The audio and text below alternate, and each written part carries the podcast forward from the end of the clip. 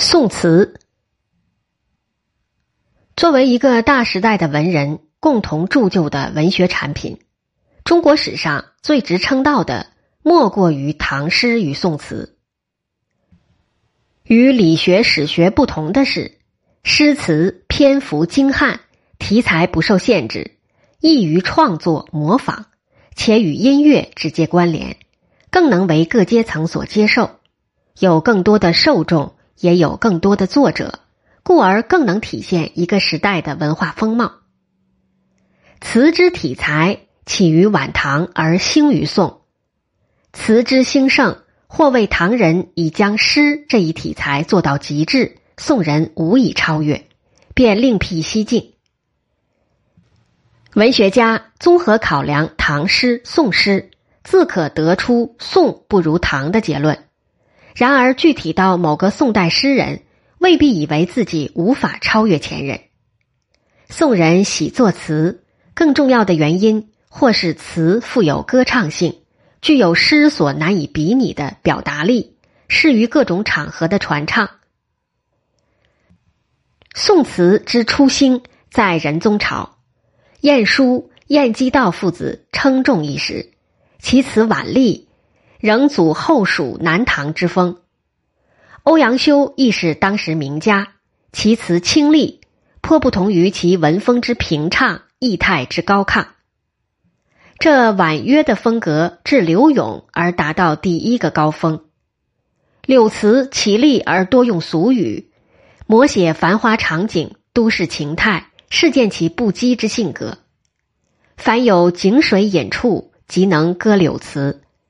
是柳词疯传于市井之写照，但同时柳词也上达天听，颇为仁宗所喜好。直至柳永大言：“我不求人富贵，人需求我文章。”仁宗反击：“你不求富贵，难道富贵便来求你？”柳永便与富贵无缘，以白衣卿相为名，终身填词，于繁华市井中度过余生。词风至苏轼而别出一途，苏词虽亦有温情之一面，然多为豪迈奇瑰之作，与晏殊以下一味婉鸾香艳迥然不同。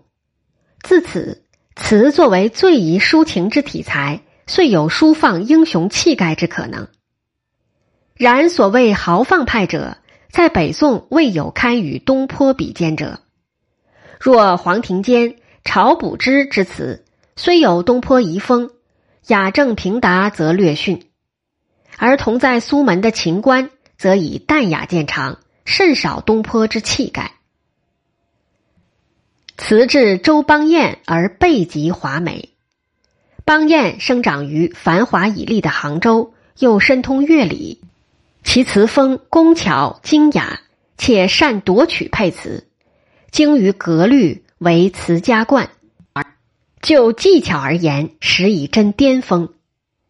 然盛装之下，却乏真性情，炫才之成分更多于抒情。盛世而将转衰，尤多华而不实的虚实应景之作。两宋之际，词风已变。除此巨变时代的李清照，其词风的转变堪称典型。李清照前期之词。尽为闺阁之作，典丽故善一时之盛场，然风格亦未必可算突出。至南渡而后，截然飘零，遂一转而凄怆。南宋之词大体多苍凉之感。绍兴间词人张孝祥，著名词作壮直朴拙，用语不以雅而以气盛。其家国情怀、忠愤之气，作为南宋词的时代特色，亦见于多数词人的作品。如陆游之词，即以沉郁雄劲见长。然最特出者，莫如辛弃疾。辛弃疾在北方时已有盛名，由北投南，闻名仍著称当世。但与陆游不同，他是词重于诗，传下名作以词为主。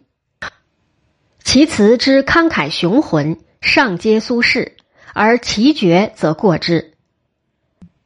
新词之中，不仅有剑拔弩张的锐气，亦多雅趣，比例深厚，遂至无物不可入词。新陆二人可谓词如其人，亦如其境遇。辛弃疾怀抱报效故国之情来投，然其恢复之理想始终无由实现，只能在内地平寇。晚年与韩托胄接近，希望获得报效之门径，不料未出师而身先死，且留下晚节之疵，其志不获身。然其报国之心、豪迈之气始终不替。陆游也念念不忘恢复，然一介书生。又终身未至显达，于恢复之业更是无缘。晚岁与韩托胄相筹作，正因在托胄身上，难得的看到恢复的希望。稍后的姜夔为南宋婉约派词人之称首者，他与周邦彦一样精通音律，也同样讲究雅致圆润，但却有周邦彦笔下所乏的苍凉之意。更有一种所谓清空之气息，既不同于豪放派之粗，又有别于此前婉约派之浓。这一风格对晚宋词人很有影响。然而其清空却不免留下做作的痕迹，过于注重审美而难掩气质之纤弱。此亦是他与周邦彦等工于雕琢、精于技法的词家的通病。